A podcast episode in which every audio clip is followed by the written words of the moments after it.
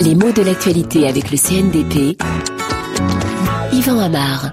Rebondissement de la polémique sur les 35 heures après les déclarations de Manuel Valls, qui est membre du Parti socialiste, et qui a proposé, il y a quelques jours, de déverrouiller les 35 heures. Déverrouiller. Voilà un mot qui est intéressant qui est intéressant parce qu'il est imprécis. Et cette imprécision témoigne à la fois de l'intention de son auteur, Manuel Valls, mais aussi euh, du fait que, ouf, il y va sur la pointe des pieds pour ne pas froisser les susceptibilités, pour ne pas avoir l'air de pactiser avec la droite et pour ne pas avoir l'air de trahir son camp, quoi.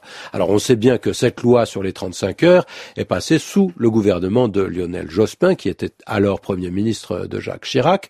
Elle a été très critiquée, elle a été modifiée, elle a été amendée d'ailleurs, c'est-à-dire changé, disons, changé par la droite revenue au pouvoir.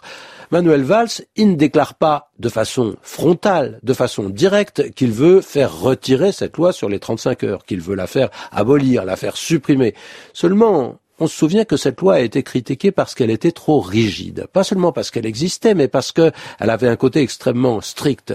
Si on dit qu'on va la déverrouiller, bah, c'est un petit peu prendre les choses de biais. C'est s'opposer à une position de principe sur ces fameuses 35 heures.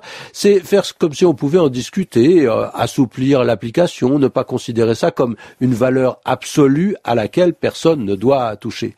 Alors, euh, le problème, c'est que cette loi a déjà été assouplie et que le monde du travail s'est plus ou moins adapté à la législation.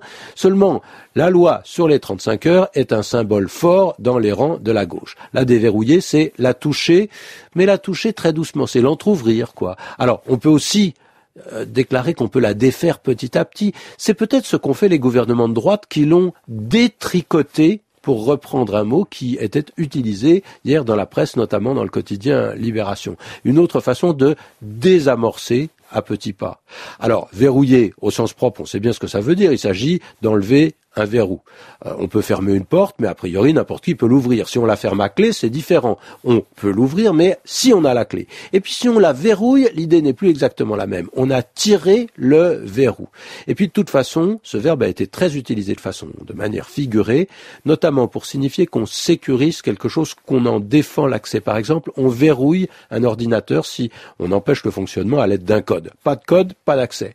On verrouille un téléphone si on l'empêche de fonctionner sans une manipulation préalable et on, évite des fausses manœuvres. Hein, les téléphones qui appellent votre mère tout seul parce qu'ils sont dans la poche, qu'on s'est mis à courir et que le frottement a fait jouer une touche. Mais attention, on dit aussi verrouiller un service, verrouiller une information, c'est-à-dire empêcher que l'information ne sorte. Bloquer d'une certaine façon le service. Débloquer, c'est déverrouiller, faire sauter le cadenas et peut-être les interdits.